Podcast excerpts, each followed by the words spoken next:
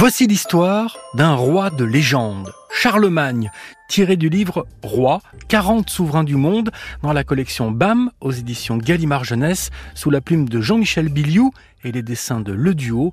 L'histoire est lue par Cindy Hubert, journaliste à RTL.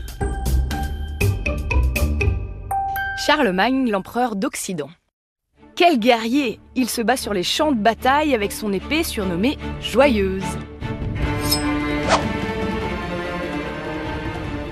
C'était un empereur éclairé. Alors qu'il sait à peine lire, Charlemagne initie une réforme de l'écriture. Et en plus, il est moustachu. Charlemagne n'a jamais eu une barbe fleurie, seulement une moustache.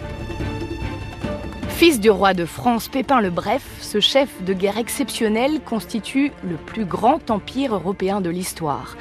À la fin de son règne, il s'étend de l'Atlantique à la Baltique et des Pyrénées au Danube. Souverain modèle, Charlemagne impose une monnaie unique et des lois écrites, les capitulaires.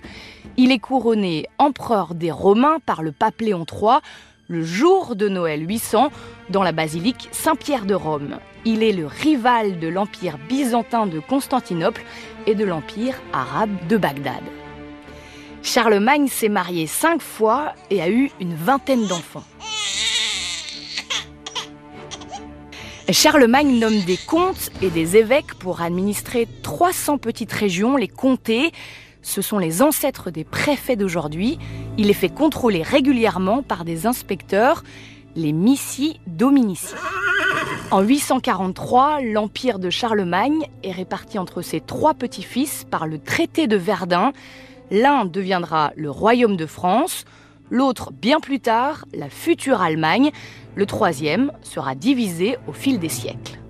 Et ce que tu dois savoir, c'est que Charlemagne a rendu obligatoire la création d'une école dans chaque diocèse.